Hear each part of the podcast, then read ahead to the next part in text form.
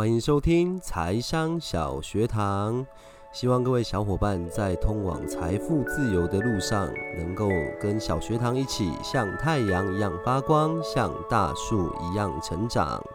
我是主讲人太阳树。那今天呢，就是讲全球房地产的下集哦，那也就是最后的部分。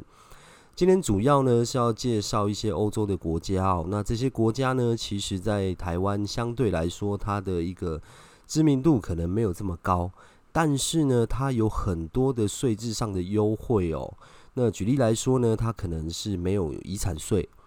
那或者是没有赠与税。那有些呢，它也没有课资本利得税哦。那这个部分呢，这样听起来，诶，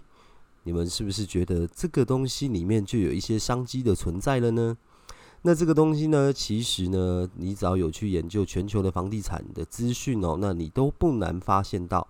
其实每个国家它的税制呢，都真的不一样哦。那台湾呢，因为现在房地合一二点零呢，许多的投资客等等的，其实都慢慢退场了。哦。那有些呢，他可能可以等待五年的时间，他可以等五年之后再卖出，那没有关系，因为台湾的房价还是持续的上涨哦。因为过去二十年来，台湾的房价大概经历了五次的循环，那其中呢。在零八年还有 SARS 的期间呢，才有造成房价下跌的一个情况哦。但是呢，在全球房地产的市场里面呢，那整个循环是怎么样呢？全球的房地产呢，在零八年金融海啸的时候呢，它确实是有下跌的。但是在零九年、一零年的时候呢，开始缓步的上升。那包含在美国当地。像是零八年破产的城市叫做底特律，那底特律的房价呢，当时哦跌到你一块美金就可以去买到一间房子，因为那时候的时空背景呢，所以会造成很多的中国大陆人呢，其实跑去了底特律大量的扫房。那你会想哦，那零八年一直到现在已经二零二一年了，这个期间呢，底特律的房价哦，其实从最谷底一直涨涨涨涨到现在。真的是非常可怕哦。那如果当初呢，你有抓到这个机会，透过这样子一个全球性的一个事件哦，去买到这样的房地产的时候呢，你会发现，哎，我的财富倍增了耶！而且在这个期间呢，你还可以享受到的就是租金的收益哦。那在这样子的情况之下呢，你会发现，哎，你既然又赚到了租金，然后呢，你也得到了这个资本利得，因为房价的增长。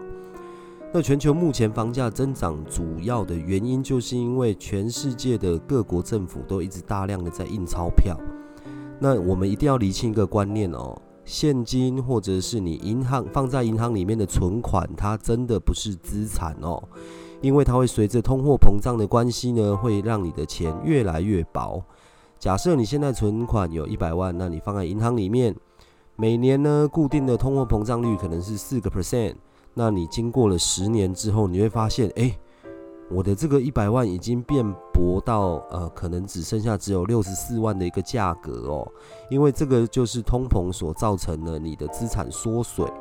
所以常常哦，你们会发现很多人都说，哎。我怎么会感觉我的钱越来越薄了？好像现在一千块买不到什么东西，但是呢，在十年前，在二十年前，你会发现我可以买到的东西比较多。那这个就是因为通货膨胀的关系。那为什么很多的一个富人或者是有钱人呢，或者像是演艺明星，他们都很喜欢买不动产的原因在这里，这就是因为不动产呢，它是相对保值的，而且呢，它的价值呢还会随着。整个全球景气或者是房价的增长会缓步的上升，那这个时候呢，再加上你的租金收益，那你就可以超过通膨所带来的一个损失。这个时候呢，可能有一些小伙伴会想哦，诶，那只有房地产可以达到这样的一个情况吗？其实不是哦，那你可以透过股票啊，或者是 ETF。或者是政府债券哦，因为这些东西呢，像是股票啊、公债啊，它都会有配息。所以听到这里的小伙伴们呢，就会知道哦，其实财商小学堂呢一直在强调的一点呢，其实就是现金流。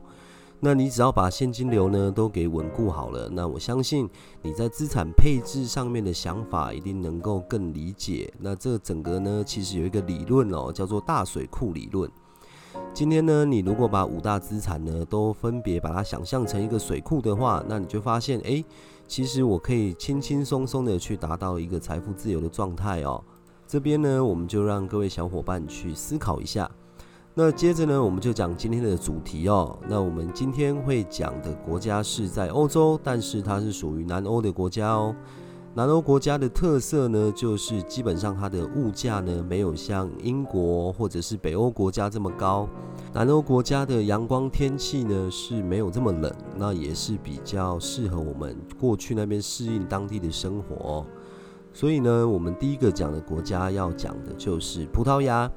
葡萄牙在税制上面呢，它的好处是它没有遗产税的问题，因为他们国家呢是没有课征遗产税的。那如果呢你想要做一些节税的规划，或者是诶我想要拿第二身份，那我可以透过去葡萄牙拿到欧盟卡，那我可以有一个黄金居留的一个计划，在那边的话，其实。都是很好的一个方式哦，因为这个国家呢，它的税制非常清楚，也非常简单。在葡萄牙买房呢，首先会面临到的税金呢，就是房产市政税、跟房地产交易税，还有印花税、物业费跟水电煤气的连接费。那这个部分呢，就是你在葡萄牙买房的时候，你必须要去负担的。那我们在买房的时候呢，每年呢，你的房产市政税都是要去缴纳的。那这个的呃 percentage 呢，会依照你的一个房地产的价值跟价格去做计算。那大约都是在一个 percent 上下。那最主要呢，在葡萄牙买房子呢，最重的税就是房地产交易税。那房地产交易税呢，如果你的选购的房地产它是超过五十五万欧元的话，它会有一个六 percent 的房地产交易税，但是如果你的房地产价值呢，其实你购买的时候，它的金额是在十二万六千欧元以下的话，它只需要缴纳两个 percent 到一个 percent 的一个房地产交易税哦，所以这个部分呢，它其实是采累进税制的。再来就是印花税的部分呢，其实印花税的统一价格都是房产价格的零点八 percent。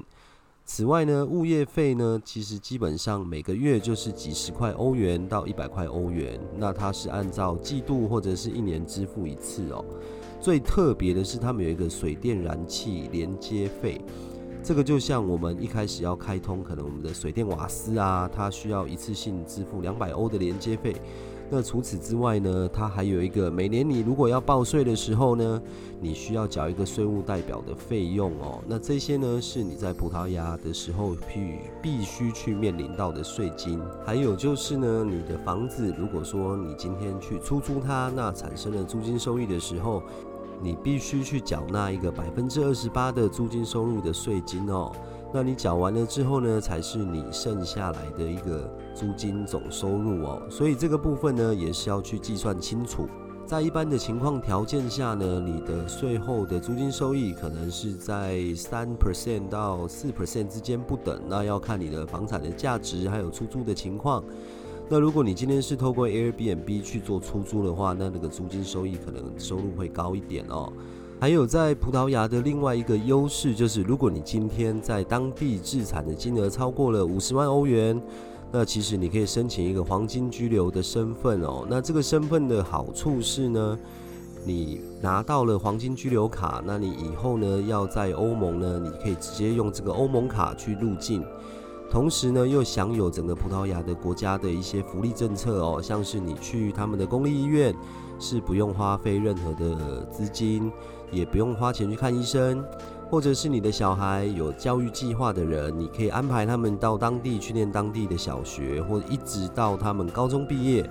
都是不用去负担任何的学费的哦。所以，如果你有这方面的考量，其实也可以去想一下，有一些欧洲国家呢，它其实在于整个教育制度上面呢，是相对来说比较好的哦。那此外呢，其实呃，葡萄牙当地还有很多的国际学校。那这些国际学校的学费呢，跟在台湾比较起来呢，它反而更便宜哦，因为它的学费只需要在台湾的三分之一哦，所以你会发现，哎，我可能在念书或者是子女教育的费用上面，可能又省下了一些哦。那这些呢，都是它的一个黄金居留卡的一个优势哦。那缺点呢，就是它还是有类似像是移民间的部分。像美国绿卡，你如果要拿的话，除了要等通知之外呢，你还要持续的住在美国。葡萄牙的黄金居留签证移民间，就是第一年你只要入境七天，第二、第三年呢，你只要两年合计加起来有入境十四天的记录；第四、第五年呢，也是一样，合计加起来有入境十四天的记录。恭喜你，就可以直接换得一张永久的居留的黄金居留卡。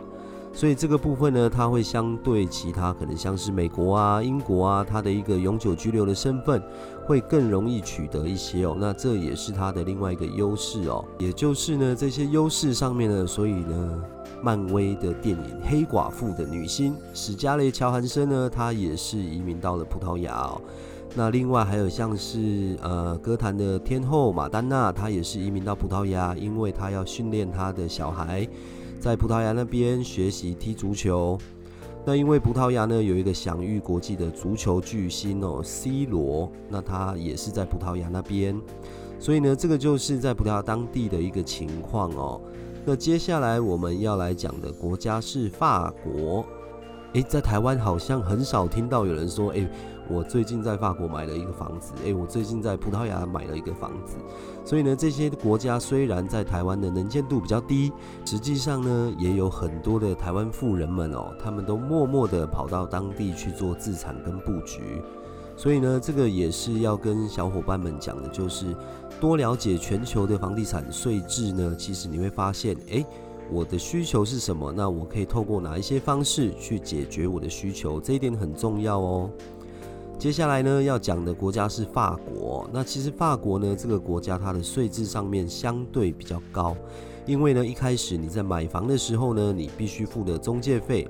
那这些中介费用，如果房东不承担这个费用的话，那需要买家来承担哦。那他承担的费用大概是房价的五到八个 percent。再来就是印花税有五点八 percent，还有就是公证费用。那公证费用呢，会依据你每个地方的法律不同的比例。大约落在二点五 percent 到五个 percent 之间。那再来就是法国是有好处的哦，法国买房是可以贷款的，但是如果你要贷款登记的话，必须再多负担一到三个 percent 哦。所以这个部分呢，就是整个在法国的一个制度哦。那另外呢，在法国呢，我们要买房子之前呢，我们必须要缴的就是持有的税费，因为这个呢就是土地或者是房屋税。这点呢跟台湾其实是一样的，我们每年都会收到房屋税跟地价税的税单哦，所以这个地方呢是要注意的。那另外呢，其实在法国有一个比较特别的地方。房屋税的部分呢，如果你的房子出租，那其实你是可以直接让租客去做支付的哦。所以这个部分呢，就会有一个比较不一样的地方。我今天如果把房子出租了，那可能我的房屋税的费用就是由租客去做承担了，那我的成本也相对变少了一点。但是既然有租金收入，那你就必须去负担一个个人所得税哦。那在个人所得税的部分呢，其实是二十个 percent，所以呢，你在法国当地的租金就要去负担这个二十 percent 的所得税哦。那这个部分呢，就是要仔细去计算，扣掉这些税费呢，你的收益有没有达到你预设的一个利率哦？那如果有的话，那其实也非常欢迎到法国去做投资哦。再来呢，就是要说紧邻着法国的国家是意大利。那意大利呢？它比较特别哦。他们这个国家呢，在两千零一年的时候废除了遗产税，但是呢，在零六年的时候呢，又开征了。但是在开征之后呢，他们又颁布了一个，如果是赠与给配偶或者子女的话，它会有一个一百万欧元的免税额度哦。所以这样听起来哇，很高诶，整整是。约略三千万台币的赠与是不用缴税的耶。那有这么高的一个赠与金额的意大利呢？他买房的时候所需要负担的成本是什么呢？第一个就是可能有一些中介的佣金哦，那基本上是负担三个 percent 左右的佣金。再来呢，就是印花税、跟土地登记税，还有地级税。那印花税的部分呢，基本上我们是外国人，那你在那边投资的话，你要申报的就是你的地级申报价值的九个 percent，就是你的印花税哦。那这个地级申报价值呢，有点像是我们的公告地价，它不是市价哦，它是公告地价。那第二个呢，土地登记税大概是固定的税率，它约略是在缴五十块欧元。那地级税也是大概就是缴五十块欧元左右，所以这些呢就是你要在当地负担的这个税费跟费用哦。那还有就是在公证的时候需要负担的公证费用，那这个会依照每一个城市的不一样，那会去做调整。最后呢，就是还有一个律师费用。那这个律师费用呢，主要就是透过律师帮你去检验这个房地产呢，它有没有任何的问题，然后去确认交易双方的安全性。所以呢，总结来看，你如果在意大利买房的时候，全部的费用加总起来，约略是你的总房价再加十趴左右。那另外呢，你的房租收入产生的所得，你需要缴的就是个人所得税。那在意大利呢，大概是在二十三 percent 开始算哦。听了这几个国家呢，在跟前面的国家，不管是美国、英国、加拿大、日本、澳洲、马来西亚比较起来呢，你会发现，诶。全世界的关于房地产的这个税制哦都不太一样诶。这个时候呢，我们就要善用我们的财商脑袋下去思考，诶，我要怎么样创造出我的一个现金流哦？那我要怎么样去达到我个人的需求，让你在通往财富自由的路上呢，才可以更理解，然后呢，去了解全球的房地产走势，那会相对的更加安全，也更符合呢自己本身的需求。那因为南欧的国家呢，还有几个还没介绍到的，所以呢，麻烦你们一定要记得收听财商小学堂。喜欢的话，一定要好好的分享加订阅。那在下一次呢，会把后半段南欧的国家，包含希腊、土耳其呢，还有地中海的国家塞浦路斯，都介绍给各位小伙伴们知道哦。那这些知识呢，都是你未来财富自由的路上相对好的武器哦。下一期的节目见喽，拜拜。